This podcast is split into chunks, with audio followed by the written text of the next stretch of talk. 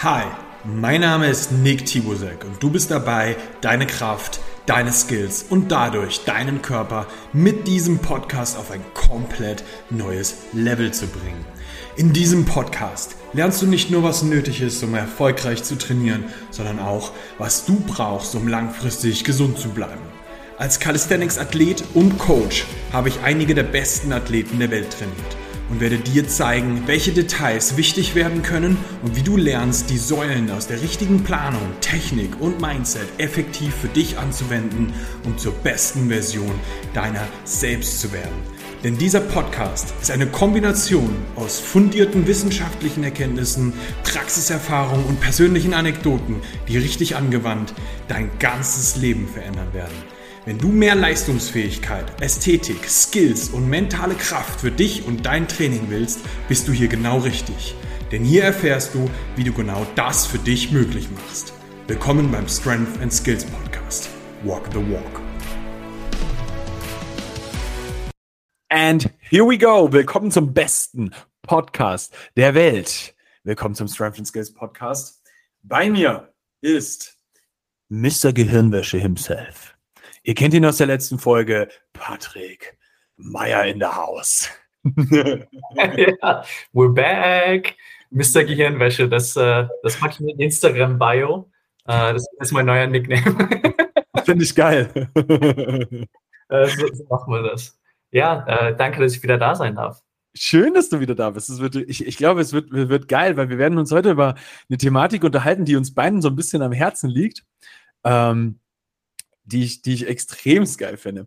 Ähm, wir, wir, wir, wir haben ein Overtopic und wir lassen uns so, ein bisschen treiben mit dem ganzen Ding, weil ähm, ich weiß, dass unsere, unsere Gespräche, die driften immer so in, in, in diese Richtung und deswegen mag ich das auch voll gerne. Also man muss dazu sagen, ich unterhalte mich unglaublich gerne mit Patrick, weil wir sehr, sehr geil über, über die ganzen mentalen Aspekte von Training auch uns unterhalten können und er halt einfach nochmal eine crazy ähm, Fachkompetenz mit on board bringt. Ähm, durch eben, dass der Kerl einfach, warte mal, du bist Psychologe, nicht Psychiater, ne? Da gibt es einen Unterschied. Ja, Psychologe. Psychiater sind die, die äh, Medikamente verschreiben dürfen. Ah, schade. Ey. Vielleicht hättest du ein bisschen Stoff für mich gehabt. Jetzt machen wir einen Hey, hast du einen Happy Maker? Richtig gut. Herrlich. Alright. Ähm, also, Psychologe. Das heißt, dieser Mann ähm, sorgt dafür, dass, dass er eine Gehirnwäsche mit dir macht. Und du glaubst ja, also ich finde es ja immer so interessant, weil die meisten Menschen, ähm, wenn es um Gehirnwäsche geht, denken die ja, ähm, dass, dass es da darum geht, dass jetzt da einer kommt und der erzählt dir was und dadurch, dass er redet, veränderst du was. Dabei ist es ja eigentlich so, dass du eigentlich nicht redest und der andere redet und sich dadurch was verändert, oder? Mhm. Ja, ja. Also äh, ich sage immer, äh, Communication is not speaking, Communication is listening.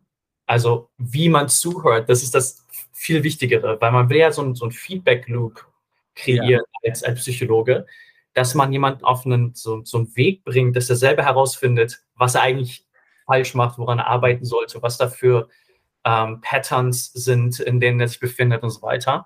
Deswegen zuhören ist immer sehr viel äh, wichtiger als das Reden selber. Ja. Ähm, und ja, mit dem Gehirnwäsche-Ding, das ist auch so, so eine Sache. Ich glaube, es gibt so viele, sagt man es denn, äh, Stigma, wenn es äh, um Psychologie geht. Äh, weil Leute denken halt, okay, ich setze mich jetzt auf die Couch oder ich lege mich hin und dann fragt mich jemand über meine Kindheit und meine Beziehung zu meiner Mutter und pipapo. Äh, aber es ist echt, äh, so ist es nicht. Wir mhm. stellen schon viele Fragen, wir gehen auch in Kindheit und äh, Beziehungen und so weiter rein, aber äh, im Endeffekt versuchen wir halt immer jemanden auf den Weg zu bringen, zu merken, hey, warte, so wie ich das sagte, stimmt das gar nicht. Mhm. Vielleicht eine andere Art und Weise, das zu sehen, ja. die hilfreicher ist. Und das ist halt so, so die, die Magie hinter, hinter Psychologie, würde ich sagen. Ich finde es, find, find es so super interessant, weil du, ähm, also wir, wir haben ja Man on a Mission, also es ist ja ein, ein, ein weiteres Unternehmen, äh, das ich habe, was jetzt nicht mit dem Sport zu tun hat, sondern tatsächlich auch eher mit dem mentalen Zeugs.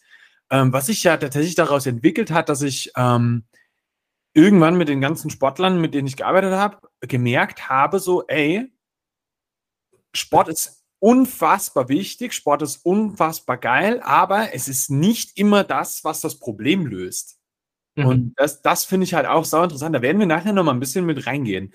Ähm, weil ich auf der anderen Seite auch sagen muss, wenn es um Training geht, ist es zum, zum Beispiel für mich ein fester Bestandteil meines Lebens und ich kann nicht nachvollziehen, wie jemand nicht trainieren kann. Geht es, für mich geht es mhm. nicht in den Kopf rein, wie du nicht losgehen kannst, um eine Runde Sport zu machen. Ist mir völlig egal, ob du Radfahren gehst, irgendwie Downhill äh, oder einfach nur eine Runde, äh, zu, keine Ahnung, zu 20 Kilometer entfernten Eisdiele fährst, ein Eis isst und wieder zurückfährst. Du weißt, was ich meine? Es geht mir vor allem darum, Menschen müssen sich bewegen, was tun und so. Und das ändert ja auch viel in deiner Psyche. Und das ist der eigentliche Punkt, den ich zum Beispiel früher nie gecheckt habe. Ähm, wie das, das, das Sport, dass dieses Außen eine unglaubliche Wirkung auf mein Innen hat. Mhm. Und früher habe ich immer gesagt, ja, Sport verändert dein ganzes Leben. Ja, das macht alles geiler, weil ich ja selber auch so eine History damit habe. Ne? Also ich, ich habe ja selber ganz, ganz viel in meinem Leben verändert, dadurch, dass ich angefangen habe, Sport zu treiben, weil ich war ja mal sehr, sehr schwer. Ja, to be honest, ich war ein Fettsack. Same here. ich ich habe mal 130 Kilo gehabt und habe das dann oh. durch Sport geändert. Ja. Heute, heute wiege ich wieder 100 Kilo, aber mit halt ein bisschen mehr Muskelmasse. ähm, äh, und und, und ähm, der, der Punkt, den ich zum Beispiel früher nicht verstanden habe, ist, dass extrem viel davon an meiner Psyche verändert hat, weil ich aber angefangen habe, mich selber in einem anderen Licht zu sehen. Das heißt, was du vorhin schon gesagt hast mit diesem, da hat jemand ähm, etwas überdacht und sich gedacht, hey, stimmt das überhaupt, was ich da denke? Und neu gedacht, das habe ich während dem Prozess dann mit mir selber halt so gemacht, ne? Dass ich dann halt also wir sagen immer bei Man on a Mission so, das ist eine Geschichte, die du dir erzählst über eine Situation oder über dich selber oder über eine andere Person oder so. Ähm, mhm. und die Geschichte gilt es zu ändern und dir eine neue Geschichte dazu zu erzählen. Und genau das ist während des Prozesses abgelaufen. Und irgendwann habe ich gecheckt, so mit den Kunden, mit denen ich jetzt auch gearbeitet habe, im Sportbereich so, dass da teilweise einfach so Geschichten in den Köpfen der Leute sind, über sich selbst, über irgendwelche Themen, über, über Ernährung auch so und solche Sachen. Weißt du, auch über Training. Ganz viele Leute haben Geschichten über solche Sachen. Ne? Keine Ahnung, wenn ich Deadlifts mache, mir tut der Rücken weh. Nein, die, wird nicht passieren so, ne? So ganz, ganz viele verrückte Sachen, wo Leute sich Geschichten über was erzählen, was erstmal so eigentlich vielleicht gar nicht stimmt. Und mhm. da mal mit den Leuten reinzugehen und dann zu checken, so, guck mal, ist das so? Oder ist es vielleicht nicht so? Ist es wirklich so hundertprozentig wahr, was du dir da erzählst?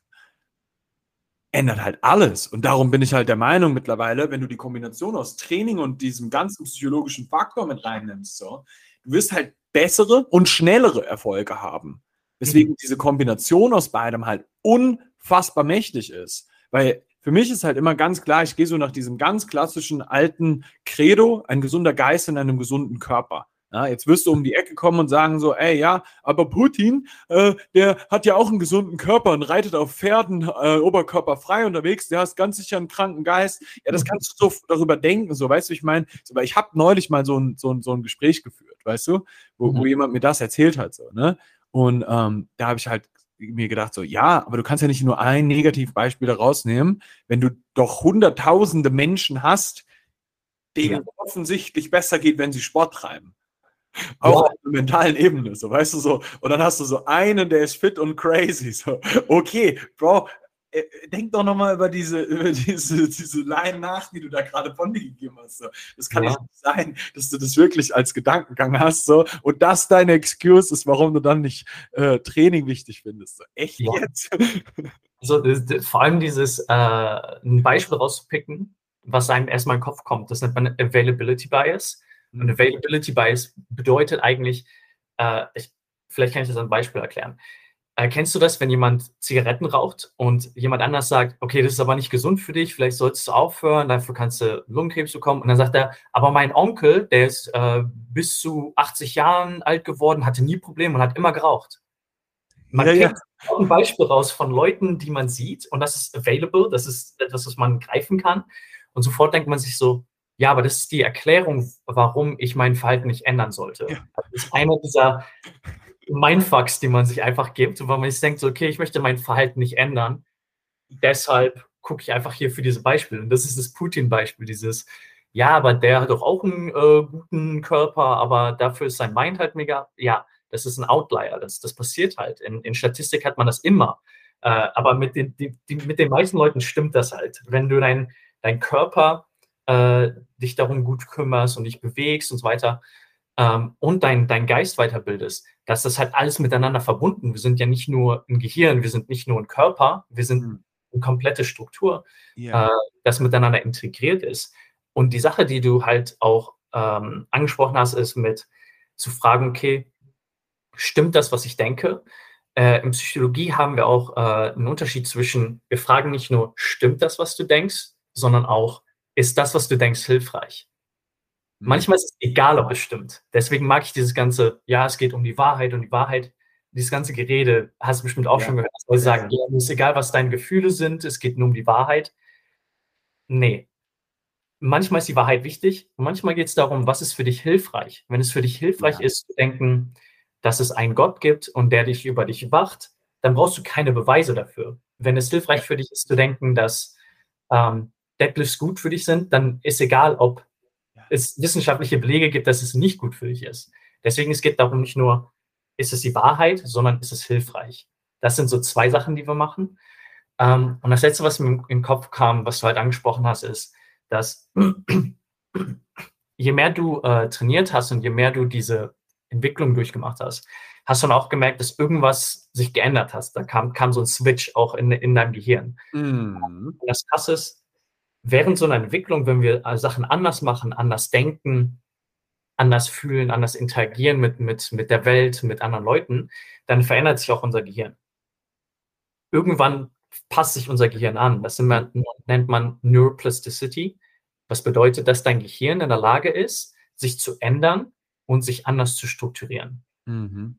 Ähm, und einer der, der größten Beispiele ist zum Beispiel, wenn jemand ein ähm, zum Beispiel äh, eine, eine, Augenverletzung hat und nicht mehr sehen kann, weil die Augen ähm, eine Verletzung haben. Ja. Ist ja immer noch dein Occipital Lobe. Und der Occipital Lobe ist dafür zuständig, zu die, die äh, Impulse zu, äh, zu processen, quasi. Ja, zu verarbeiten, ja. Genau. Und der ist ja immer noch aktiv. Aber dein Gehirn merkt, hey, die Augen, da kommt kein Input mehr rein. Das heißt, wir brauchen den Part nicht mehr. Das heißt, dass dann zum Beispiel für das Hörvermögen oder für andere Sinne, das dann übernommen wird. Deswegen ja. weißt du halt auch, dass Leute, die blind sind, auf einmal hast du das Gefühl, die können super gut hören oder die können ja. super gut riechen oder whatever. Die haben irgendwas, was, was kompensiert. Das heißt, dein Gehirn merkt, hey, da kommt kein Input, wir brauchen den Part des Gehirns nicht mehr. Und anstelle, um das freizulassen, benutzt das Gehirn das für andere Sachen. Ja. Und, und das sind halt so krasse Beispiele, wo, wo du siehst, okay, dein Gehirn kann sich neu strukturieren, dein Gehirn kann sich ändern. Und auf einer kleineren Ebene passiert das auch, wenn du anders denkst, anders fühlst, anders interagierst mit der Welt und anderen Leuten um dich herum. Wenn du Sport machst, das, das beeinflusst dein ganzes Gehirn, deine ganze Struktur. Mhm. Ähm, also auch auf äh, Brain Scans kann man das übersehen, wie sich das verändert über die Zeit. Das ist so crazy. Ich ähm, habe da tatsächlich einen Typ, Doc Amon, oder sowas. Das ist irgendein Kanadier, der betreibt mehrere Kliniken und der ist so super krass mit so Brain Scans und sowas. Ja. Und ähm, der geht total krass in den Bereich rein, dass er halt super viele ähm, Rückschlüsse auf bestimmte Sachen zieht, mhm. wie eben die Brain Scans sich zeigen. Und er hat halt, dadurch, dass der viele Kliniken hat, hat er eine riesige Datenlage. Ne?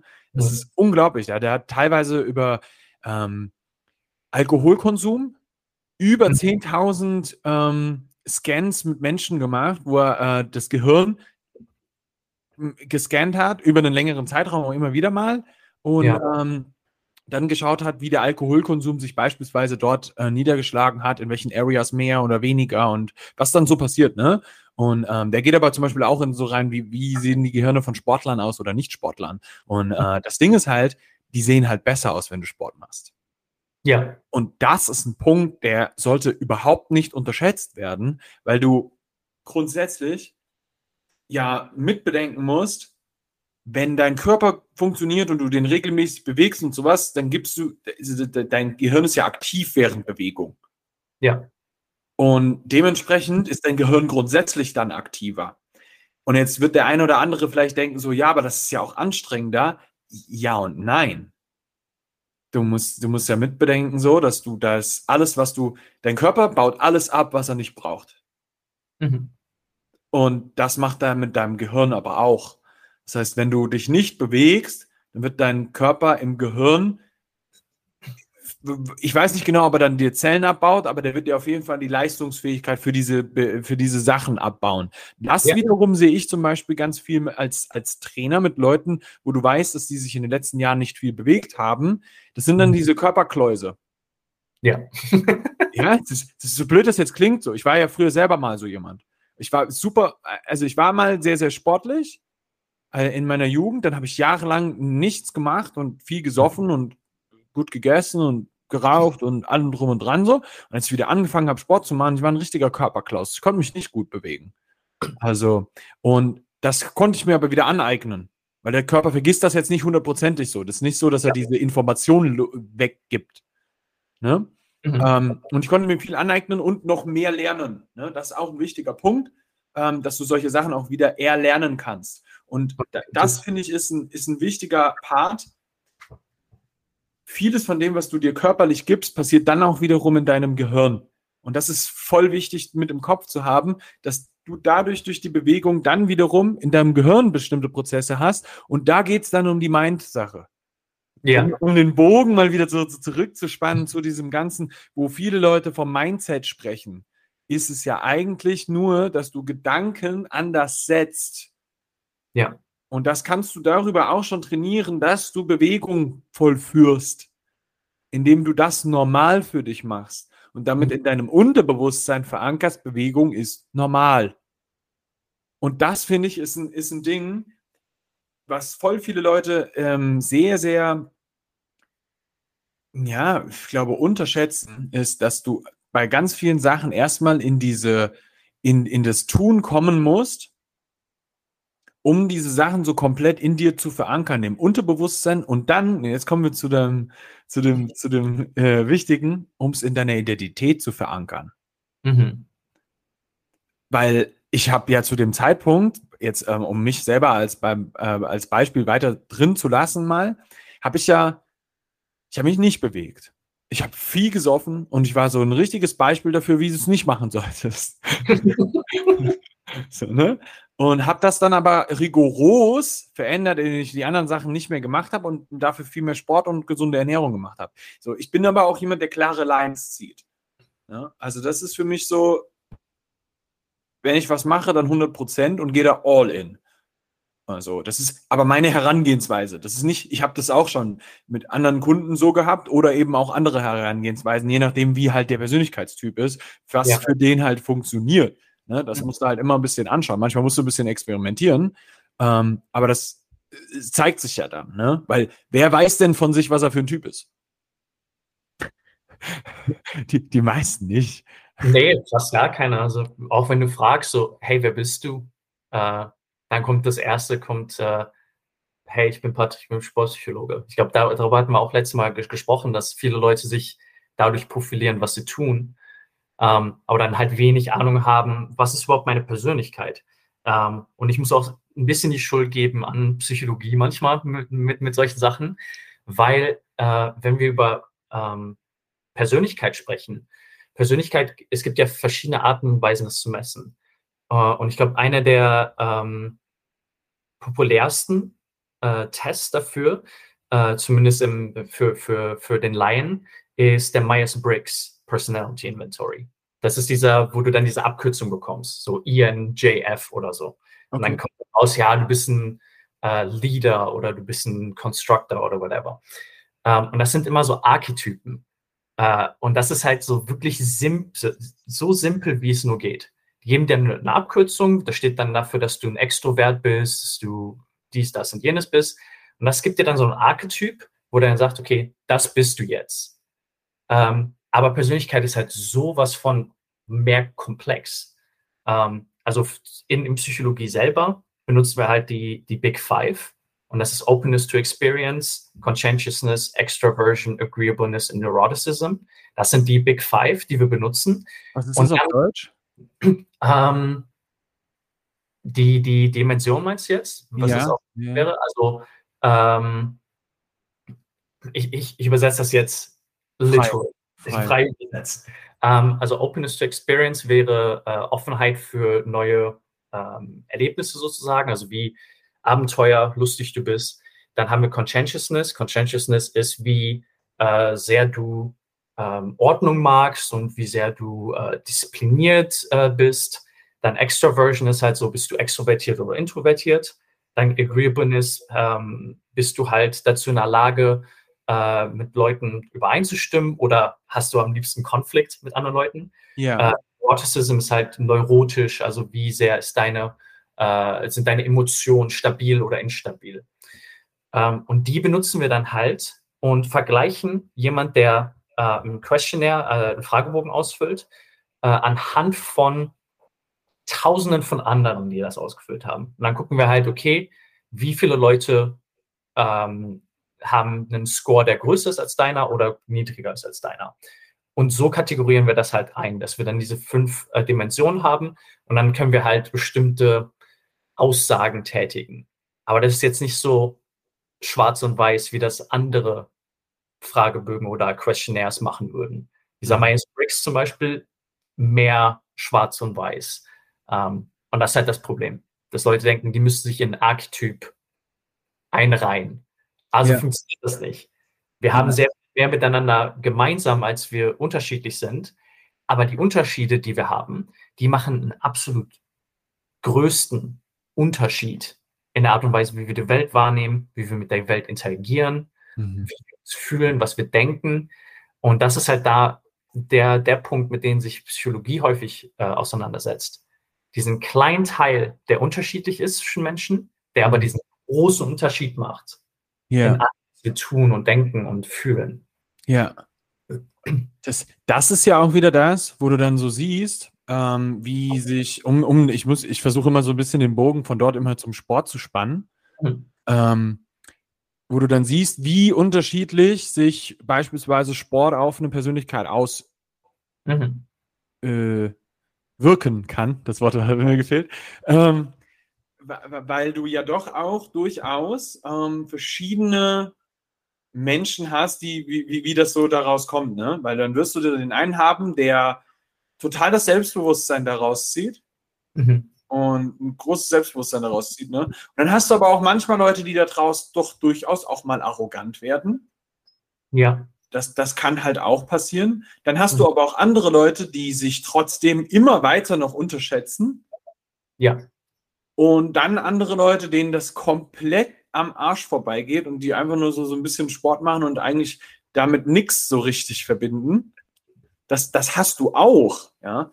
Ähm, weil, weil, weil, das muss man auch mal sagen, so, weil, weil man immer so schön redet, so, ey, wenn du Sport machst, verändert sich dein ganzes Leben. Das stimmt mhm. schon auch, aber nur wenn du auch bereit bist, da auch was, selber was zu verändern.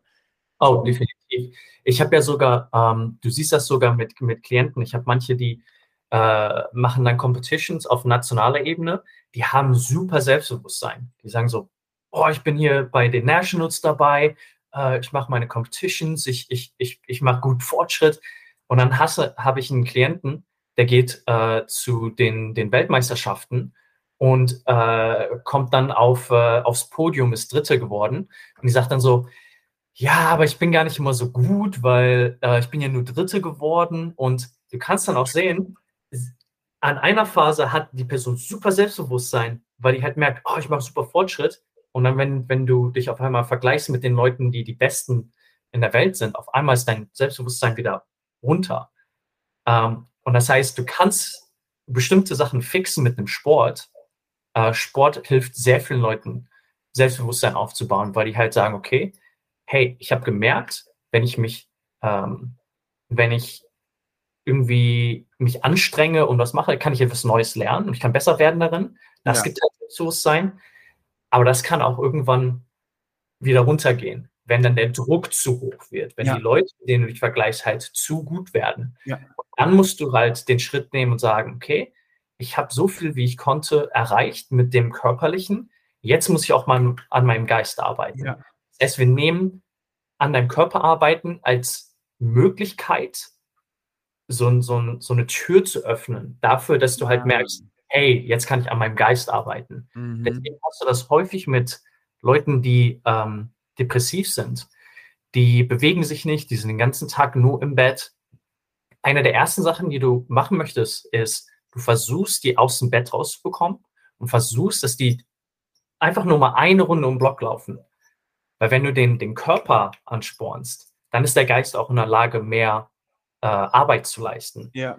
Deswegen das erste ist, geh aus dem Haus, nimm, äh, äh, auch wenn das nur eine Runde um den Block ist, und dann legst du dich wieder ins Bett. Ja. Zumindest hast du was gemacht. Und das ist so der, der Starting Point für viele Psychologen auch. Erstmal dazu zu bewegen, dass die normalen Funktionen, die man hat im, am Tag, wieder reguliert werden. Ja. Das heißt, ins Bett kommen, duschen, Zähne putzen, solche Sachen. Wirklich das Simpelste. Aber wenn du in Bewegung kommst, dann hast du auch die Möglichkeit, an weitere Dinge zu arbeiten. Ja. Deswegen kommt das halt, dieser Rhythmus. Okay, erst das herstellen, dann können wir wirklich arbeiten. Ja, ja, ja. Das heißt, da merkst du schon so, wenn du die Person, also jemand, der zum Beispiel als, als, als jemand, der ein Problem hat und einen Psychologen konsultiert, der ist ja grundsätzlich erstmal an dem Status, der will etwas verändern und sein, sein, sein Sein verändern. Und dann hat aber die Methode, dass er dann auch was dafür tun muss, um es am Ende auch zu haben. So, und ähm, Mhm. da sind wir wieder bei diesem Be-Do-Have-Konstrukt, ähm, Ja. wo, du, wo du ganz klar halt immer mit reinsetzen musst. Du musst halt erstmal die von, vom Kopf her im Kopf haben, halt auch, wo du hin willst. Dann musst du was dafür tun und dann musst du halt, dann wirst du es. Ne? Und Ja. ähm, das, das, was ich halt so interessant finde, jetzt muss ich schauen, dass ich nicht den Faden verliere, äh, ist tatsächlich, wie sehr dieses Tun in deine äh, Identität eingreift. Ja. Und wie sehr du quasi den Code überschreibst, Mhm. ähm, den du vorher drin hattest. Ab dem Zeitpunkt, wo du anfängst, etwas anderes zu tun. Und das ist halt ganz oft schwierig für viele Leute zu verstehen, dass du dafür auch erstmal eine Weile was anderes tun musst. So, das ist wie wenn du, wenn ich, ich habe jetzt so diesen Matrix-Code im Kopf, da wäre jetzt so eine ganze Zeit lang immer so die gleichen Sachen, immer so die gleichen Sachen, gekrissel, grüne Schrift, so, ne? Und dann schreibst du es anders. Und Mhm. äh, keine Ahnung, ob du jetzt nur die, die Schrift veränderst, was da steht, oder vielleicht sogar die Farbe veränderst und auf einmal wird das rote Schrift, so, oder pink, oder whatever you like, so, weißt du. ähm, das muss, bi- bis das den ganzen Bildschirm füllt, muss da ja erstmal viel von geschrieben werden. Und Ja. das ist der Punkt, damit das nicht mehr als Störfaktor bei dir drin steht. Das ist so, weil sonst guckst du auf den Bildschirm und hast so ein paar Lines in Rot. Ich nehme das jetzt mal als ein Beispiel, weil es sehr deutlich rauskommt. Ne? Und sonst ist aber alles in grün geschrieben so. Du musst sehr viele rote Lines schreiben, damit das nicht mehr auf dem Bildschirm erscheint. Es kann sein, dass wenn du scrollst, da oben wieder grün ist, so, aber damit das in rot bleibt, oder vielleicht war es vorher rot und ist jetzt grün, ey, ist mir völlig egal, was für ein Beispiel für dich im Kopf besser funktioniert. So, ne? Der Punkt ist, ich will dir jetzt ein Bild in den Kopf malen, du musst verstehen, dass du den Bildschirm füllen musst mit dieser Farbe. Und dann darüber veränderst du die Denkweise. Und das passiert aber nur, wenn du Dinge auch tust und aktiv die Denkweise über etwas auch veränderst. Und das ist, das Mhm. ist der wichtige Punkt, wo wir dann wieder den Turn zum Sport bringen. So. Ähm, wenn du regelmäßig daran zweifelst, keine Ahnung, irgendeinen bestimmten Lift machen zu können, wenn du regelmäßig daran zweifelst, ob du immer ins Training kommst oder solche Sachen, vieles von diesen Sachen müssen einfach nur regelmäßig gemacht werden, damit Mhm. sich diese Denkweise von dir darüber verändert. Wenn du gleichzeitig noch daran arbeitest und das bewusst wahrnimmst, was du da eigentlich gerade tust, wird der Prozess schneller und besser verlaufen. Und das ist Ja. der Punkt, den ich zum Beispiel im Sport jahrelang unterschätzt habe. Mhm. Krass mein Selbstbewusstsein beispielsweise jetzt mal durch Sport sich verändert hat Ja. es ist passiert und es hätte viel schneller und krasser passieren können, wenn ich mir bewusst darüber gewesen wäre, dass mentale Arbeit der Key gewesen wäre, um Ja. das äh, mit dem Sport nochmal mehr zu manifestieren. Jetzt als ein Beispiel im Bereich, wie nimmst du dich selber wahr als eine schöne Person? Das wirst du selber kennen als jemand, der früher übergewichtig war. Du hast dann ein Bild von dir entwickelt, dass du eben der übergewichtige Mensch bist. Wie viele Jahre hat es gebraucht, bis du das wirklich nicht mehr im Kopf hattest, dass du fett bist? Mhm. das dauert richtig lange, wenn du nicht weißt, dass du darüber, dass du so über dich selber denkst. Ja, du kannst ja sogar einen wirklichen, was andere sagen würde, perfekten Körper haben und immer noch denken, ah, ich bin zu fett. Deswegen, das, das, da ist so ein, so ein Disconnect zwischen Körper und Geist auch irgendwo aufgestellt. Deswegen hast du es mit ähm, Essstörungen zum Beispiel so krass. Ähm, weil die Leute sich komplett anders wahrnehmen, als dass sie wirklich aussehen. Also es ist so, ein, so eine Distortion quasi. Also die, ja. die hat so einen Unterschied zwischen den beiden. Ähm, ich, ich, ich finde es super interessant, wie du auch dich selber jetzt als, als Beispiel nimmst, weil du sagst, okay, du, du warst an einem Punkt angekommen, wo du übergewichtig warst, gesoffen, geraucht und all die Dinge gemacht. Ähm, wir, wir, wir nennen das sozusagen so Leidensdruck in Psychologie. Du musst einen bestimmten Leidensdruck haben ja. und sagen, das stört mich so sehr, dass ich alles machen würde in meiner Kraft, um es zu ändern. Mhm. Wo war für dich dieses Rock Bottom? Äh, wo war dieser Moment, wo du gemerkt hast, so, nee, äh, ich kann nicht mehr, ich muss irgendwas ändern? W wann, wann, kam das? Ähm, es kam für mich beispielsweise so zum, zum, zum einen durch in, innerhalb meiner Bundeswehrzeit gab es mehrere Punkte, die da sehr, sehr viel Salz in meine Wunde reingestreut haben. Ich konnte mhm. keine Klimmzüge. Und jeden Morgen sind wir morgens angetreten, haben Liegestütze und Klimmzüge gemacht und Sit-Ups. Es war immer so. Immer, mhm. jeden Morgen. Und ich konnte nie einen Klimmzug. Das hat mich manch, irgendwann, irgendwann hat es mich so abgefuckt, das nicht zu können, weil mein Hauptfeldwebel mich jeden Morgen angeschrien hat. Also ganz am Anfang hat er mich an der Stange hängen lassen. Das ist echt ein einschneidendes Erlebnis für mich gewesen. Da waren, äh, da hat er schon alle anderen aus dem Morgensport, also Frühsport entlassen und mich weiter an der Stange hängen lassen. Das war mein erster Tag in der Einheit. und, und, und, immer wenn ich, also irgendwann geht dir halt die Griffkraft flöten, ne? Und ja, dann, dann, rutschst du runter und ähm, dann hat er mich angeschrien, wieder hoch. So, irgendwann, bis meine Hände aufgerissen sind. Mir lief das Blut die Arme runter. So. und er hat mich immer wieder angeschrien und gesagt, du Lappen. Also Lappen hat er nicht gesagt, aber mhm. so, hat mir ganz klar deutlich gemacht, dass ich einer bin.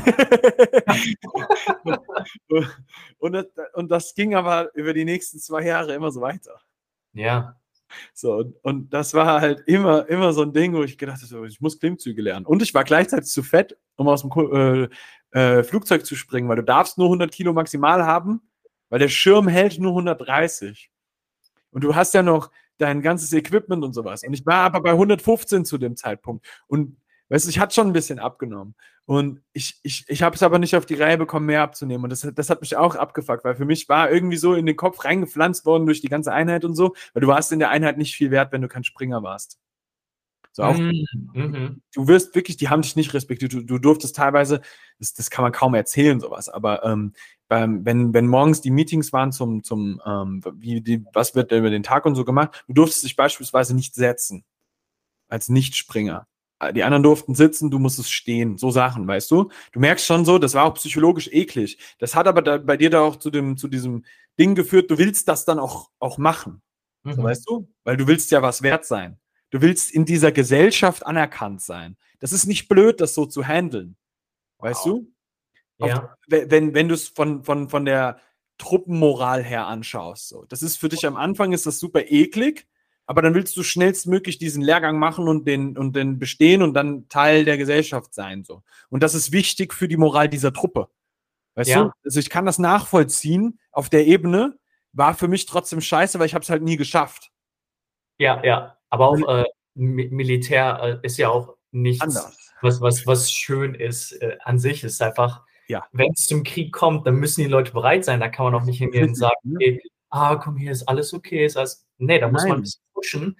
Ähm, aber das ist schon, schon krass, dass dann dieser Leidensdruck war so ein bisschen eine Mischung. Ist, wie du gesagt hast, du hast halt geblutet und Hände waren aufgerissen. Ja, ja, aber das war jetzt weniger Leistung oder Leidensdruck für dich, weil das ist einfach nur physisch. Das ist okay, das, das, das heilt. Aber dieses Gefühl von, ich hänge hier, alle anderen sind schon weggegangen, alle anderen haben es schon gepackt und ich bin der Einzige, der hier noch hängt. Ich bin ja. der Einzige, der hier noch angeschrien wird. Ja. Muss stehen, weil ich zu, zu schwer bin, um aus dem Flugzeug zu springen, weil der Fallschirm mich nicht halten kann.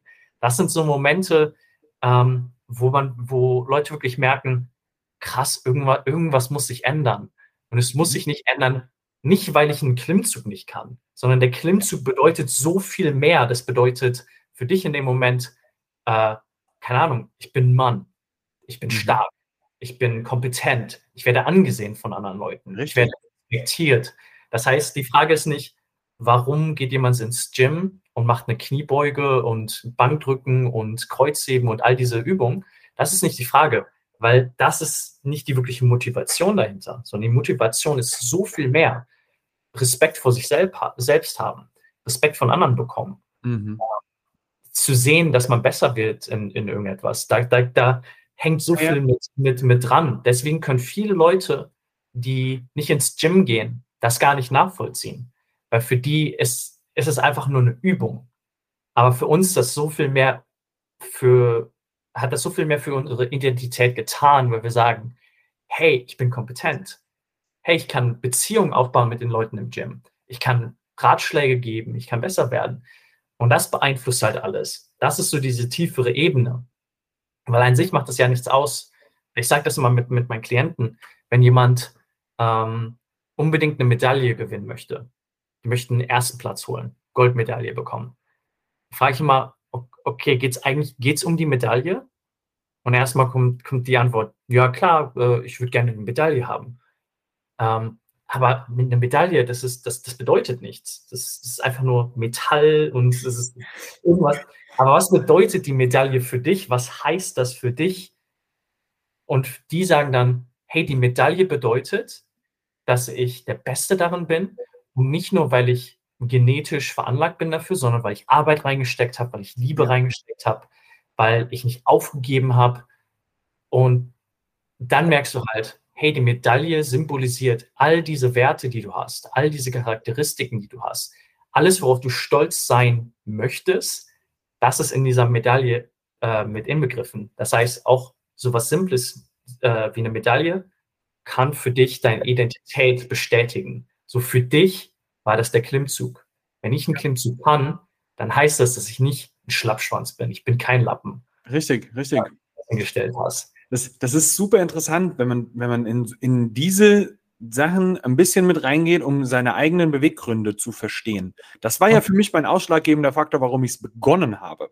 Und jetzt kommt was, was, was danach natürlich auch wieder so ein Ding ist, dann habe ich das gehabt, weißt du, nach knapp zwei Jahren Training. Ich konnte über zehn Klimmzüge, ähm, war super lean. Also ich war dann runter auf 90 Kilo oder sowas. Ja, ich, ich bin 1,86 groß, ähm, was dann okay war. Ähm, und dann, dann jetzt kommt aber der Turn, pass auf. Das wird interessant auf einer psychologischen Ebene. Was dann mhm. passiert ist, ist, ich habe mich im Kopf nicht verändert, wie mein Selbstbild von mir war und habe wieder zugenommen, langsam und stetig. Mhm weil ich dann nicht mehr so rigoros mit mir selber war. Ich habe ja mein Ziel erreicht und habe zu dem Zeitpunkt noch nicht verstanden, dass der eigentliche Shift, der hätte passieren müssen, um das Ziel zu haben, was ich wirklich haben will. Und zwar eine konstante Anerkennung meiner selbst von mir. Und das ist der wichtige Punkt. Da ging es, der Punkt dabei ist nicht, dass du das immer von außen bekommst, sondern dass du selber mal verstehst, dass du dir selber die Anerkennung zu dem Ding geben musst. Ja. Und also, weil das ist der Keypoint, weil das, wenn du das nicht machst, das ist dieses klassische Bild, was alle Leute auf Instagram immer posten mit Self-Love und alle ja. nicht haben. Ja. ähm, ich hatte es zu dem Zeitpunkt nicht und habe es nicht verstanden.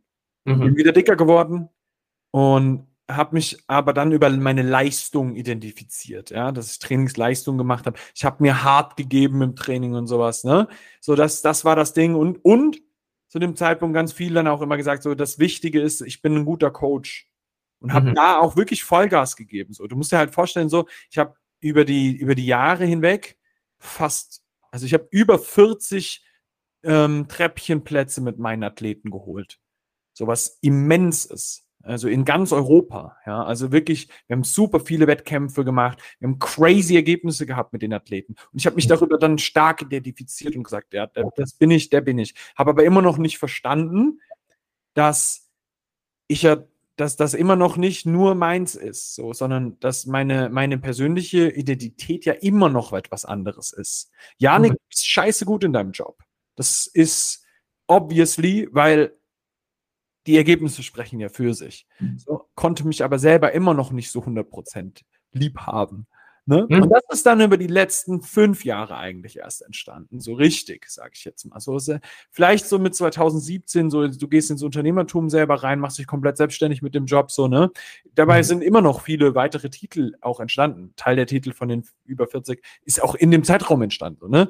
Es ist nicht alles vor 2017 entstanden. Ähm, aber in diesem Zeitraum ist der Prozess vonstatten gegangen, dass ich angefangen habe, mich selber mehr wertzuschätzen. Und ähm, Selbstwertschätzung ist für mich zum Beispiel eine Thematik, wo ich ganz klar sage, so, hier liegt ganz oft der Hund begraben. Ja. Weil die meisten Menschen haben gar nicht unbedingt so ein Riesenproblem damit, dass ihr Körper so scheiße wäre oder sonst irgendwas. Weil wenn du da mal mit reingehst, ist diese Wertschätzung deiner selbst eigentlich, du musst verstehen, welche Zeichen du dir selber gibst mit den Sachen, die du tust. Gesunde Ernährung hat nichts mit Disziplin zu tun, sondern mit Wertschätzung. Ja. Regelmäßig ins Training zu gehen, hat nichts mit Disziplin zu tun, sondern mit einer Wertschätzung. Die meisten Sachen, die über Disziplin kommen, sind eine Wertschätzung deiner selber. Und Ja. wer das versteht, der wird die Sachen viel lieber machen. Weil ich gehe heute ins Training nicht, weil ich sage, ey, ich bin so diszipliniert, ich muss mein Training durchziehen, um Ergebnis XY zu bekommen, sondern ich gehe hin und gehe ins Training, weil ich weiß, ich gebe mir damit selber eine Wertschätzung. Ich mag mich so gerne, dass ich trainieren gehe. Weißt du, was ich meine? ich Ja, mag mich so gerne, dass ich gesund ernähre. So. Und mir schmeckt's auch. So. Ja. Ich liebe Steak mit Gemüse. Ich mag mich so gerne, dass ich das regelmäßig essen möchte. So, Ja. das, das ist der Punkt, den ganz viele Menschen ähm, ein bisschen mehr an der Stelle für sich selber reinbekommen müssen, weil die Medaille ist das Byproduct davon, dass du die Sachen machst. Ja. Wenn du die Sachen dann mit Liebe für dich selber tust, veränderst du ja das ganze Ding dazu. Weil Mhm. auf einmal macht das Spaß. Dann ist es eine Belohnung, weil äh, ich weiß nicht, ob du es schon mal gesehen hast, aber es gibt so viele äh, Kraftsportathleten. Also das ist so ein großes Beispiel für mich. Die sagen so, ja, okay, äh, today I'm gonna slay the demons. Äh, weißt du, die haben dann irgendwie so diese Vorstellung, dass für die Training ist eine Bestrafung. Die, die gehen hin und bestrafen sich selber mit allem.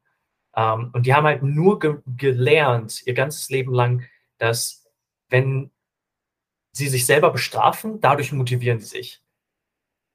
Aber die haben nie gemerkt, hey, vielleicht kann ich mich auch einfach belohnen und kann mich selber wertschätzen, kann mich selber lieb haben.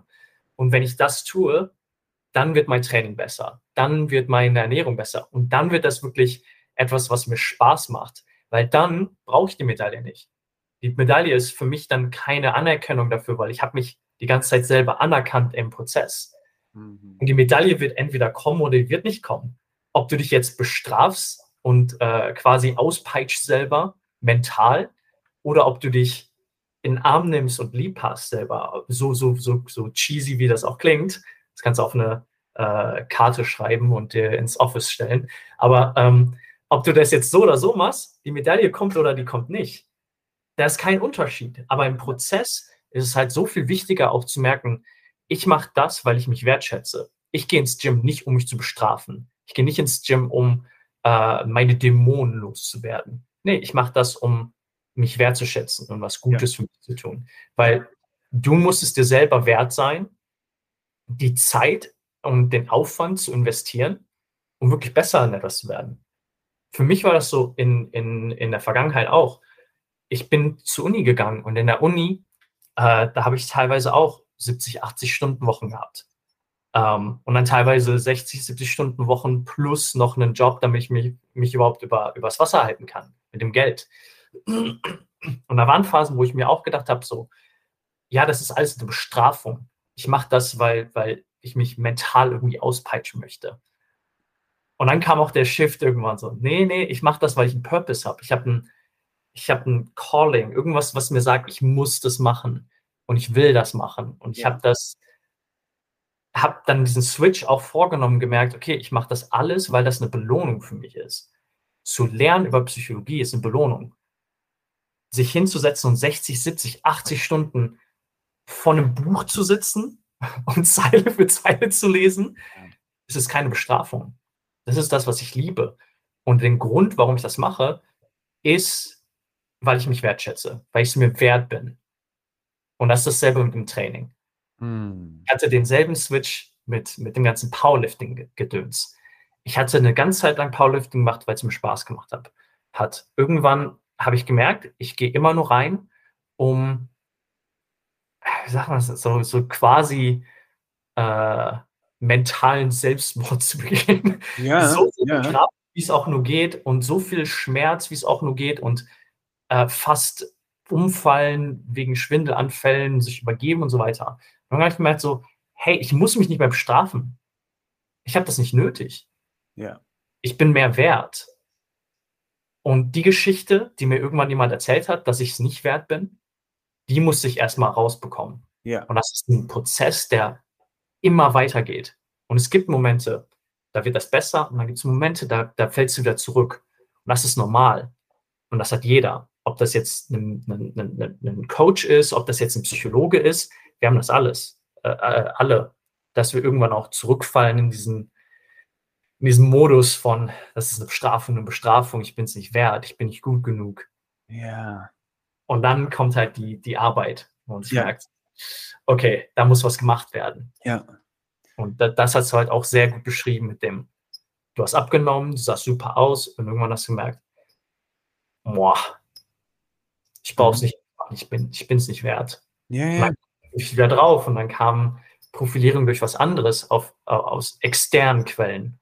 Hey, der hat mir Nachricht geschrieben, du bist ein super Coach, du machst das so gut. Und dann der Selbstrespekt ist runtergegangen, Respekt von anderen Leuten ist hochgegangen. Mhm. Ah, der Respekt von anderen Leuten, der ist davon abhängig, was du machst. Yeah. Der ist nicht konstant. Yeah. Irgendwann weg.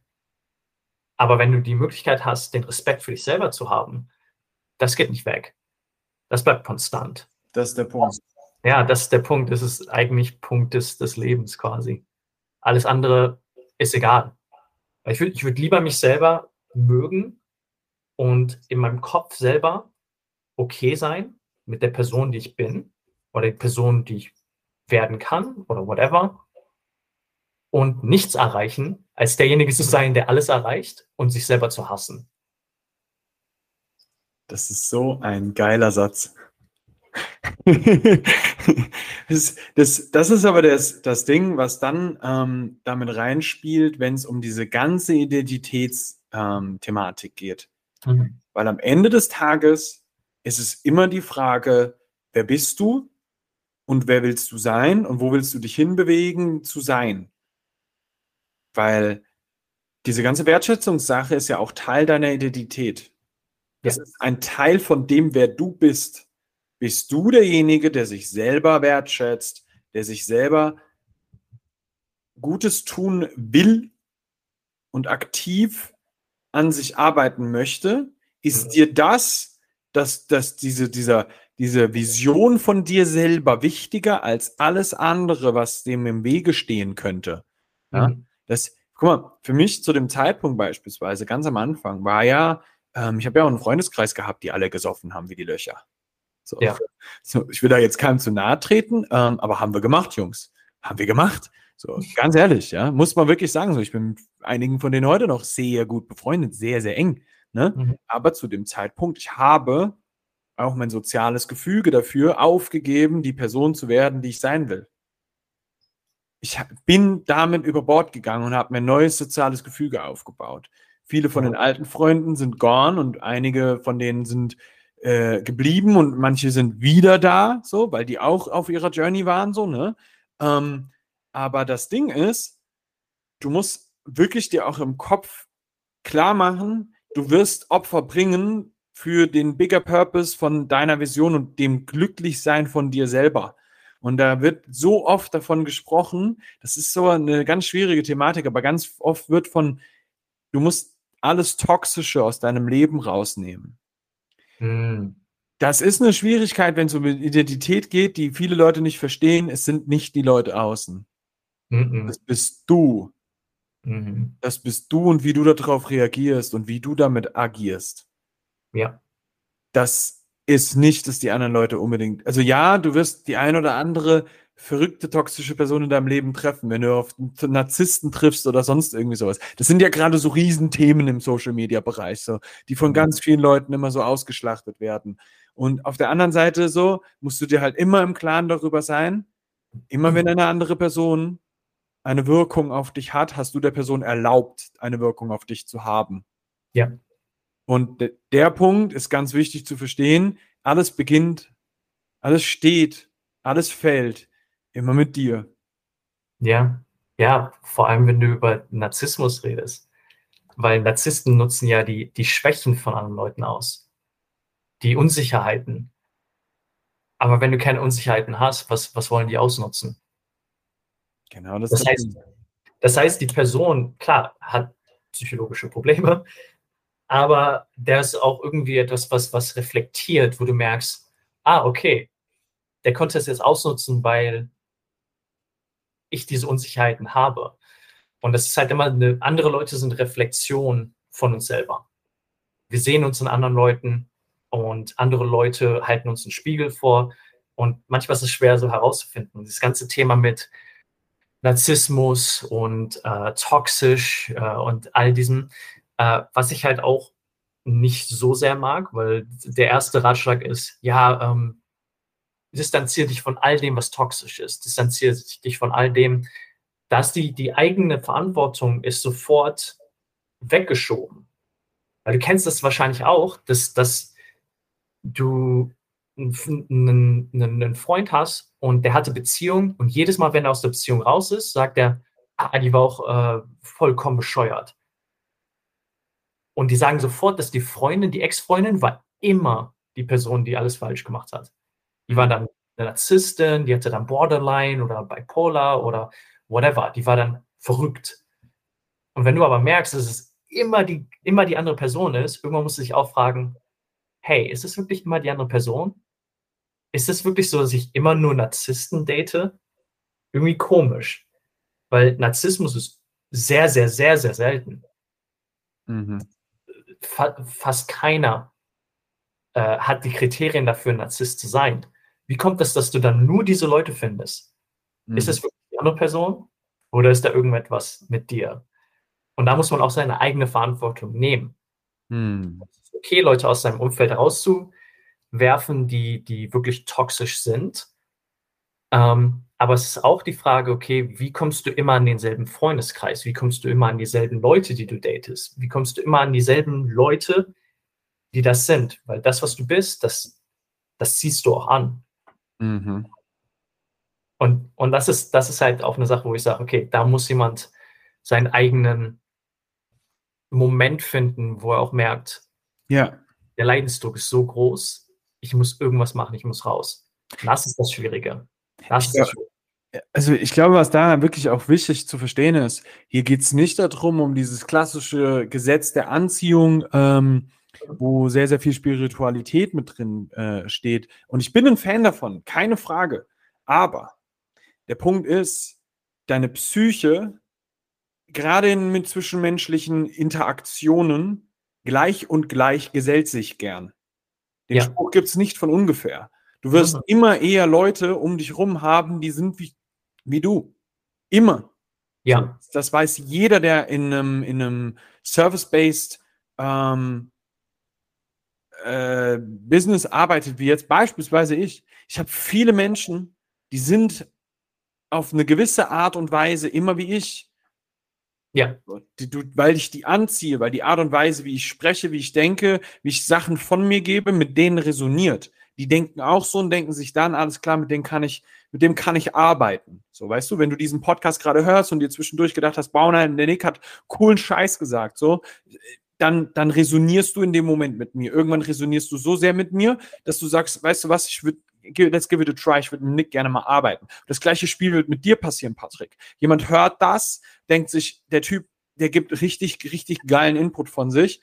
Ähm, ich resoniere so stark damit und der kann mein Problem lösen. Ich möchte mit dem arbeiten. So, und dann, und dann geht man mit dir in Contact, so weißt du? Und der Punkt an der Stelle, der, jetzt fange ich auch schon zu Englischen an, gell? der, der, wichtige Punkt an der Stelle ist so, das passiert nicht, weil hier irgendeine spirituelle Law of Attraction ähm, läuft, sondern weil das so ist, die menschliche Psyche arbeitet eben damit, dass die sich gerne mit Menschen verbindet, die sind wie du, weil das dann dein Tribe wird. So, und dann, so hast du über Jahrhunderte, Jahrtausende überleben können, dass du mit Menschen zusammen warst, die sind wie du, weil ihr euch dann nicht auf den Sack geht und ja. euch nicht gegenseitig umbringt, die Keule über den Kopf haut, weil äh, ihr gerade vielleicht eine andere Meinung seid, welches Tier ihr gerade jagen sollt oder so, weißt du? Das, ist, das war so ganz basic so erklärt, aber das, das ist halt der Punkt, so, das, das muss man halt verstanden haben, dass du Leute anziehst in dein Leben, weil du so bist, wie du bist. Und das ist aber der Punkt, das kannst du ändern. Und das ist die Identitätsebene. Ja. Da kannst du reingehen und sagen, ich bin jetzt eine andere Person. Und zwar jetzt. Ja, da, da hat man Kontrolle drüber. Viele Dinge, über die wir uns Sorgen machen, haben wir keine Kontrolle mhm. drüber. Aber wenn du dich darauf konzentrierst, was du Kontrolle drüber hast, in dem Falle deine Identität, die Sachen, die du, du, du sagst, du tust, darüber hast du Kontrolle. Ähm, auch um, um dieses ganze Law of Attraction, dieses spirituelle mehr auf eine ähm, wissenschaftliche Ebene zu bringen. Ähm, es gibt etwas, das nennt man Attachment Styles. Und ein Attachment Style ist quasi, wie wir gelernt haben als Kind, sogar als Baby, uns mit unseren Eltern zu verbinden. Ähm, und das ist so, so subtil wie nur wenn eine Mutter in den Raum kommt und ihr Baby sieht, etabliert sie ähm, Augenkontakt mit dem Kind. Mhm. Und wenn sie das nicht tut, wird es wahrscheinlich rauskommen, dass das Kind einen äh, unsicheren Attachment-Style hat. Und das zieht sich dann in das weitere Leben durch.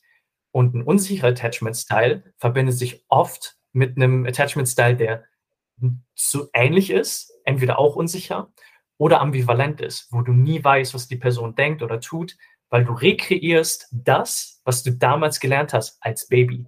Das sind so simple Sachen wie äh, Körperkontakt mit deiner Mutter, Augenkontakt mit deiner Mutter. So ist etwas, was wir gelernt haben, so subtil, unterschwellig in unser Unterbewusstsein. Das lernen wir super früh und das kann eine Auswirkung haben auf den Rest deines Lebens. Das heißt, wenn du eine unsichere Attachment-Style hast und du findest jemanden, der auch einen unsicheren hat, Ihr werdet immer nur Konflikt haben, weil das funktioniert nicht, das Reibung. Mhm. Wenn du jemanden triffst, der einen sicheren Attachment-Style hast, weil du gemerkt hast, okay, ich muss da irgendwas ändern, dann kann das einen guten Einfluss haben, weil das funktioniert. Da sind keine Konflikte da. Aber ähm, sicher und sicher funktioniert mit Sicherheit auch. Sicher und sicher ist top, top. Da gibt es ein paar, die un unglaublich gut passen und manche, die, die passen überhaupt nicht. Mhm. Und das ist dasselbe nicht nur mit Attachment Styles, sogar dasselbe mit ähm, Leuten, die ähm, eine, eine, was denn, eine Diagnose haben mhm. für eine psychische Erkrankung. Das heißt zum Beispiel jemand, der ähm, es gibt eine Theorie, dass Leute, die auf dem, im, Spektrum sind, also die Autismus haben, dass die gut zusammenpassen mit jemand, der ähm, Borderline hat, was normalerweise nicht passen würde. Mhm. Und man weiß auch nicht ganz genau, warum. Ähm, und es gibt andere Kombinationen, die überhaupt nicht passen. Ähm, das, das heißt, es ist wirklich diese Zusammensetzung, Konstellation, die lernen wir früh oder die, die, die funktionieren, weil wir bestimmte Persönlichkeiten haben, weil auch psychische Erkrankungen meistens ähm, extreme, ähm, sag mal es denn, ähm, extreme Version von unserer normalen Persönlichkeit sind.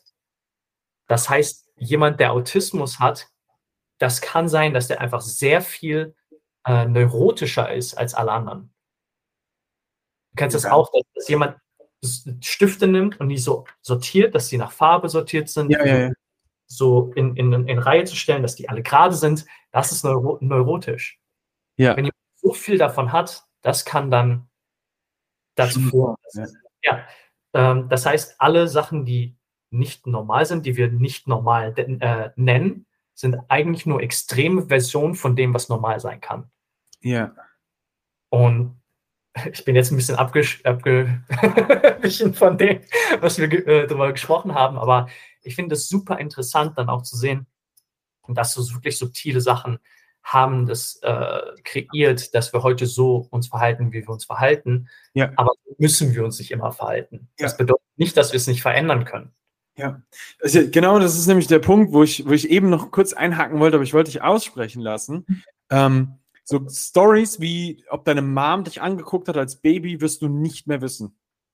Ja. Das wird auch wahrscheinlich deine Mom nicht wissen, wenn du sie fragst. Mhm. Ziemlich sicher nicht. Die wird, und wenn, wird sie wahrscheinlich sagen, natürlich hatten wir Augenkontakt. Ja. Ja, weißt du, aber das ist ja etwas, das du weißt, keiner von uns weiß, ob das passiert ist oder nicht. Mhm. Ne? Ähm, die Sache dabei ist, es geht nicht darum, ob du weißt, ob die Geschichte so war, sondern du, du weißt aber, was die Aus, also was, was die Auswirkungen davon sind. Und Ja. die kannst du ändern, indem du dir eine neue Geschichte dazu baust. Ja. Das ist, das ist der eigentlich wichtige Punkt, wenn es um die ganzen Identifikationssachen geht. Wenn du in deine Identität reingehen willst und dabei etwas verändern möchtest, dass du Verhaltensweisen änderst, Denkweisen von dir selber änderst, du bist immer in der Lage, die zu verändern, indem du das einfach grundsätzlich erstmal machst. Weil nicht immer müssen wir die Geschichte dazu, die Grundgeschichte dazu kennen, weil wir sie oft nicht immer kennen. Das ist, du bist dir nicht immer bewusst darüber, was passiert ist. Du weißt nicht immer, was der ausschlaggebende Faktor war, aber du bist immer in der Lage zu ändern, was du gerade gemacht hast, solange du ein grundsätzlich gesunder Mensch bist. Klar, wenn Mhm. du jetzt in irgendwelche psychischen Erkrankungen reingehst, wird das ganz sicher nochmal anders aussehen, aber da, da wirst du was zu sagen können, nicht ich so. Aber so, die, die grundlegenden ähm, Sachen, du kannst immer deine Denkweisen verändern. Deswegen verstehe ich ganz oft nicht, oder würde ich, nein, sagen wir es mal so rum. Ich würde eigentlich viel mehr gerne Menschen erreichen, dass sie in bestimmten Sachen ihre Geschichten verändern, wenn es jetzt mal nur auf Sport getrimmt ist. Ja. Veränder mal die Geschichte, die du zu Training hast, ob Training leicht oder schwer ist. Training Mhm. sollte leicht sein. Training sollte, also jetzt nicht, ob dass du nur leicht trainierst und dir keine Mühe gibst, sondern grundsätzlich deine Einstellung zu Training könnte ja sein, dass du den Gedanken dann dazu änderst, oh Mann, ich finde Training so scheiße zu. Training ist geil. Mhm. Das könnte eine neue Geschichte sein, die du auf eine irgendeine Art und Weise reinbringst. Ja, ähm, ich muss mich immer tot grinden zu, ey, ich habe richtig Spaß daran, Gas zu geben. Mhm. Ganz, also same outcome. Du grindest den, 100 den 300 Kilo Deadlift immer noch, aber mit einem anderen Purpose und gehst anders in und aus der Einheit. Ja. Und wenn wenn wir das mal für uns ver verstehen, dass wir die Geschichten, die wir zu bestimmten Themen haben, einfach mal verändern sollten und können, können, können, du kannst das. Ja? Mhm. Wenn du dir selber mal einräumst, dass du die Möglichkeit dazu hast, du kannst so viel auf der psychologischen Ebene für dein Training tun, das ist unfassbar. Ja. Das ist das, warum ich dich hier habe, Patrick, weil wir diese Thematik unbedingt mal mehr, mehr reinbringen müssen. Weil die Leute oft nicht bewusst sind, dass sie selber der eigentliche Faktor sind, warum irgendwas nicht funktioniert im Training. Diese, Mhm. Ist die gleiche Bullshit-Scheiße wie, ey, ich kann mich nicht gesund ernähren, weil. Ich kann nicht Ja. mehr essen oder ich kann nicht weniger essen, weil. Ganz ehrlich, es sind immer Geschichten, die du dir erzählst. Mhm. Die Geschichte, die ich mir mal erzählt habe, war, ey Nick, du bist immer ein Dicker und du wirst immer viel essen. Du kannst, du kannst nicht aufhören zu essen, wenn du satt bist, wenn da noch was auf dem Teller liegt.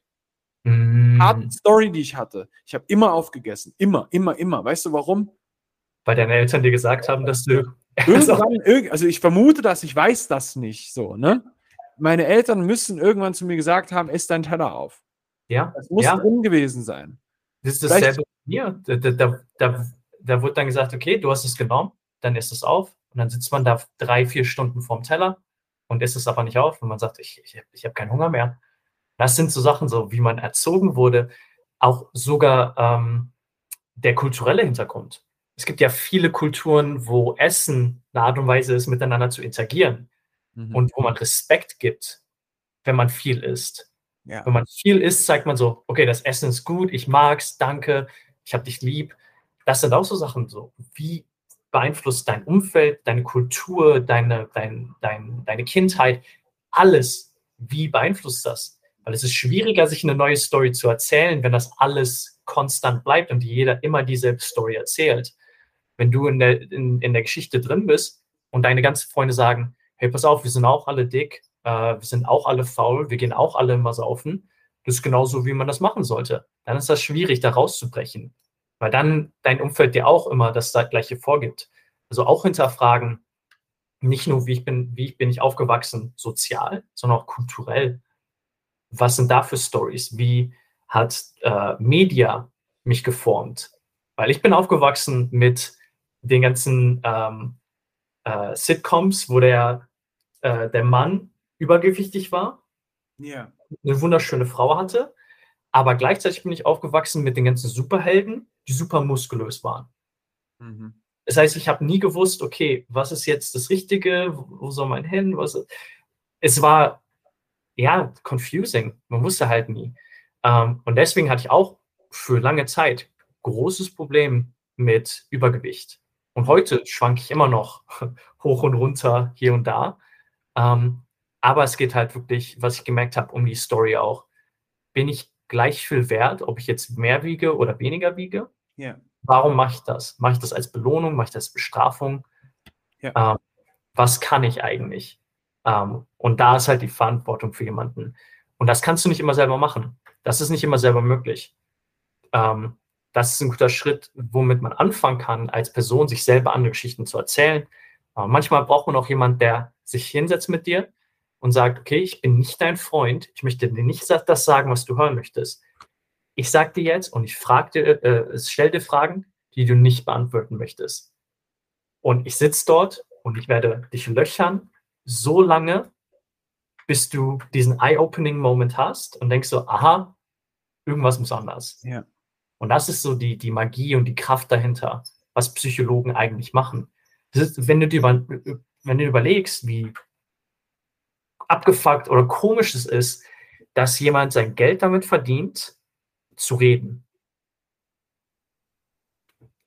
Das ist, all, äh, das ist alles, was ich mache. Ich rede nur mit jemandem. Ja.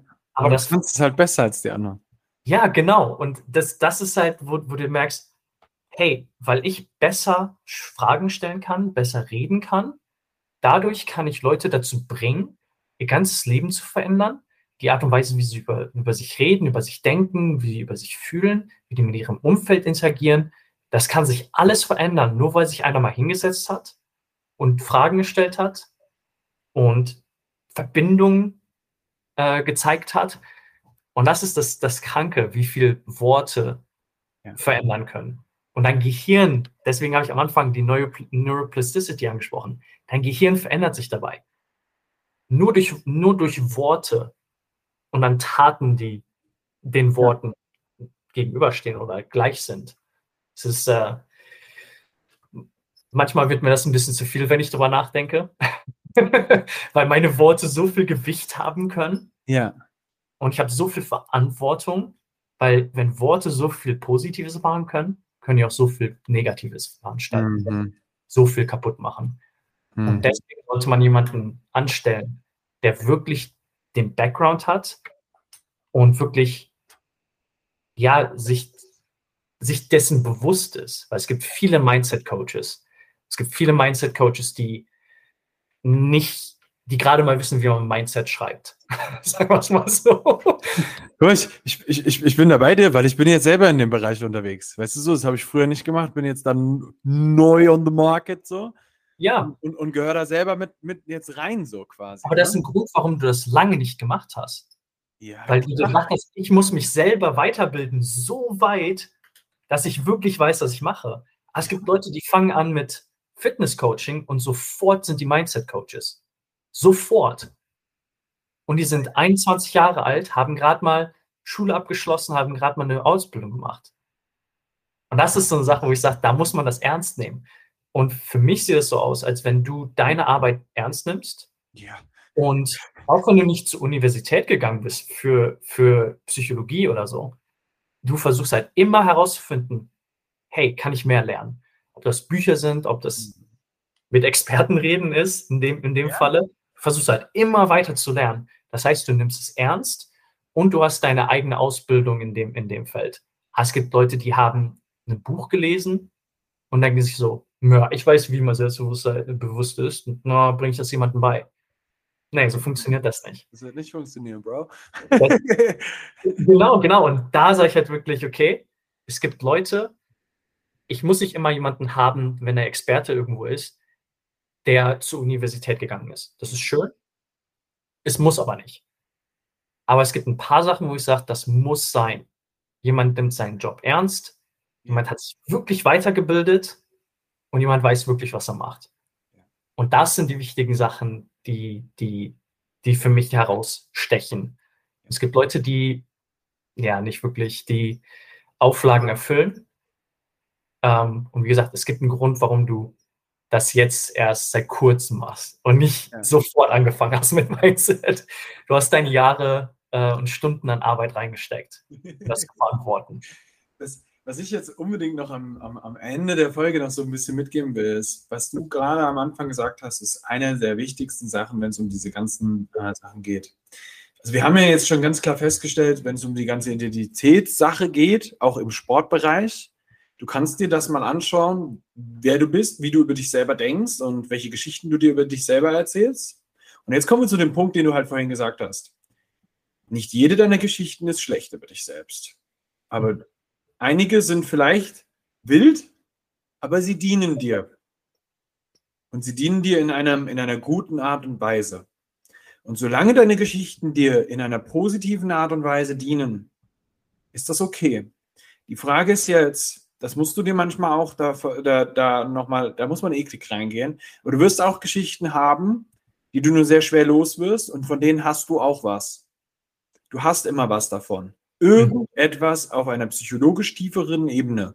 Wenn du jetzt nicht weißt, was es ist, fragen Patrick. so, der kann mit dir da reingehen, weil das ist auch wichtig zu verstehen. Ne? Was, was hast du eigentlich davon, dass du das so machst? Der Punkt ist aber, sobald du verstehst, dass du die Geschichte ändern kannst und dass du eine Geschichte hast, kannst du sie ändern. Und das ist der wirklich der aller, aller wichtigste Punkt dabei.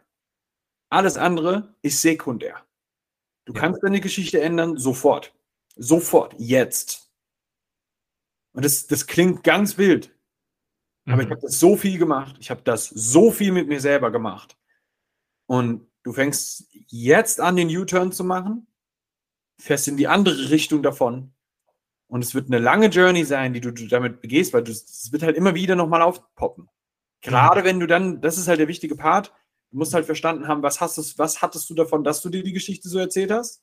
Ja mit der Zeit, aber das, das kannst du on the journey machen. So. Das ist, da bin ich mit einem ganz klaren äh, Mantra versehen, dass ich sage, go and fix it on the way, but go. Mhm. Du, das, du darfst dich nicht damit aufhalten, zuerst herauszufinden, was du davon hast oder was war die Geschichte in meiner Kindheit oder so. Sondern geh, ja. ändere das jetzt. Alles andere kannst du auf dem Weg fixen. Und wenn du in 20 Jahren erst rausfindest, dass deine Mama dir in die Augen geschaut hat, ja, dann ist das erst in 20 Jahren so. Ja, aber du bist auf dem Weg dahin schon viele hunderttausendmal Schritte weiter ähm, gegangen in den nächsten 20 Jahren, ein, ein, ein, geilerer Mensch zu werden so. und ein glücklicherer Mensch zu werden. Weil das ist ja das am Ende, was du eigentlich immer damit vorhast. Du willst ja eigentlich glücklich sein. Ja. Du willst happy sein mit deinem Life. Und das passiert halt nur, wenn du jetzt Veränderungen machst, wenn du jetzt anfängst, deine Geschichten zu verändern und aktiv anfängst, daran zu arbeiten. Egal, ob das Baby-Steps sind oder Riesen-Steps. Mhm. Geh die Steps. Walk ja. the fucking walk. Ja, 100 Prozent. Hätte ich nicht besser sagen können. Also, äh, es muss, es muss nicht irgendwas Radikales sein. Es kann ein kleiner, kleiner, kleiner Schritt sein. Du musst deine Story nicht komplett auf den Kopf stellen. Es kann eine kleine Abweichung sein. Wahrscheinlich kennst du dieses, dieses Beispiel auch mit, mit, mit einem Flugzeug, das fliegt. Wenn du die, die, äh, die Trajectory um ein Grad veränderst und es lange genug fliegt, wird es irgendwann komplett anders ankommen, als ja. wenn du einfach weitergeflogen wärst. Also diese Analogie zu benutzen, es kann etwas ganz Kleines sein. Und damit anzufangen, und das kann einen großen, großen Unterschied machen. Mhm. Wie gesagt, wir sind ähnlicher, äh, sehr viel ähnlicher, als wir unterschiedlich sind. Aber die kleinen Unterschiede machen einen großen Unterschied in unserem Leben. Und das ist etwas, wo ich auch sage, das möchte ich, dass jeder das mitnimmt. Du bist es wert, dir eine andere Geschichte zu erzählen. Das ist das Erste. Du bist es dir selbst wert und du bist es dir selbst auch schuldig, eine andere Geschichte zu erzählen. Fang an, etwas zu verändern, auch wenn es etwas Kleines ist. Wenn es etwas ist wie, hey, ich gehe nie raus für einen Spaziergang. Gehe fünf, fünf Minuten Spaziergang. Das ist erstmal am Anfang genug. Und dann auf diesem Weg, auf dieser Journey, kannst du immer herausfinden, warum habe ich überhaupt Sachen gemacht, warum habe ich überhaupt mir bestimmte Geschichten erzählt. Ist das, um mich selber zu beschützen? Ist das, um mich selber zu bestrafen? muss ich an diese Geschichten selber festhalten oder kann ich irgendwas verändern? Kann ich was anders erzählen, sodass das für mich hilfreich ist? Mhm. Ob das jetzt die Wahrheit ist oder nicht die Wahrheit ist, who knows? Wir wissen nicht, was die Wahrheit ist. Keiner weiß es. Sogar Wissenschaft denkt, dass wir die Wahrheit einfangen können, aber Wissenschaft ist auch falsch. Alles wird irgendwann sich erklären und fast alles wird widerlegt. Das heißt, es ist nicht so wichtig, ist es die Wahrheit, sondern es ist, ist es hilfreich. Wenn es hilfreich ist, dann versucht die, die Story so zu erzählen. Das ist, das ist so mein, my two cents. Geil. Wenn du die letzte Folge nicht gehört hast, hör sie dir auch nochmal an. Aber was jetzt nochmal ganz wichtig wird, ist, Patrick, wo kann man dich erreichen? Um, ähm, auf Instagram, the underscore true underscore Patrick. Oder sag mal Unterstrich. Ja. Underscore Unterstrich. Underscore ähm, Unterstrich. Genau. Ähm, dann äh, Webseite ist projectikigai.net. Um, man kann mich auch äh, unter meiner E-Mail-Adresse erreichen. Das ist äh, patrickprojectikigai at gmail.com. ich biete momentan äh, One-on-One-Coachings an. Also es sind Trajectories über drei, vier Monate meistens äh, wo ich daran arbeite, dass jemand lernt, wie man andere Geschichten erzählen kann. Das ist einer der großen Ingredients, die äh, Zutaten, die da drin sind.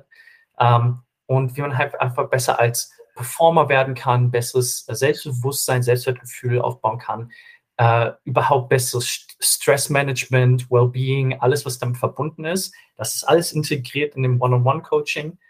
Ähm, und ich biete äh, dafür ähm, Consultations an, die sind umsonst. Jeder kann sich anmelden, eine Stunde mit mir reden und dann gucken wir, ob, ob wir miteinander arbeiten können oder nicht.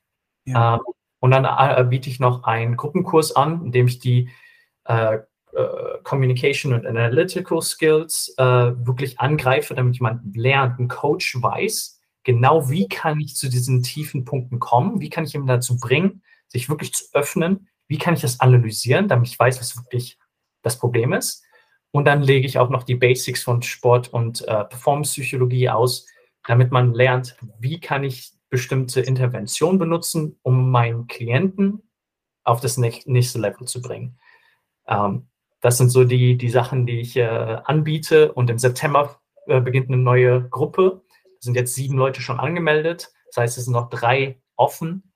Das heißt, wenn jemand Bock hat, äh, check it out kann mehr auf der Webseite nachlesen oder mich einfach anschreiben. Ja, mega gut. Mega, mega gut. Mega geil. Ähm, vielen, vielen Dank, dass du da warst. Klar. Hat richtig, richtig Spaß gemacht. Ich kann den Kerl nur empfehlen. Das muss man wirklich einfach mal sagen. Und ähm, ich hoffe, euch als, als oder dir als Zuhörer hat die Episode auch Spaß gemacht, muss ich ganz ehrlich sagen, weil ähm, es ist tatsächlich dann doch echt auch nochmal ganz anders als die klassischen Themen, die wir sonst immer im Podcast auch haben, wo es sehr, sehr viel um Training geht. Heute geht es halt um den mentalen Part davon. Aber ich glaube, es ist sehr klar auch durchgekommen, wie wichtig der mentale Part zum Training selber auch nochmal ist. Ja, ganz anders und doch trotzdem so gleich. Und ähm, darum war mir das auch wichtig, dass wir diese Episode mal haben. Ähm, und wenn euch sowas gefällt, ja, es, es gibt von Patrick auf jeden Fall auf Instagram relativ viel Input zu so Zeugs. Ja, ansonsten kann ich definitiv auch empfehlen, dass du mal in den Man on a Mission Podcast von uns reinhörst. Ja, das, das kann ich auch empfehlen, einfach nochmal, um mehr Denkanstöße zu der Thematik zu bekommen. Ähm, und ansonsten Vielen, vielen Dank für deine Aufmerksamkeit, dass du hier so lange zugehört hast. Ich hoffe, du konntest viel mitnehmen und wenn dir der Podcast gefallen hat, wäre es mega geil, wenn du das Ding teilst jetzt einfach äh, über Spotify zum Beispiel kannst du es direkt teilen oder du machst jetzt einen Screenshot, teilst es mal in deine Story oder schickst es an Freunde, wo du sagst, ey, ähm, hört euch das mal an, das, äh, oder hört dir das mal an, das ist richtig, richtig geil. Ähm, ich würde mich sehr freuen, wenn wir mehr Menschen mit dieser Thematik ähm, erreichen und du würdest mir einen riesen, riesen Gefallen tun. Vielen Dank dafür und bis zur nächsten Episode.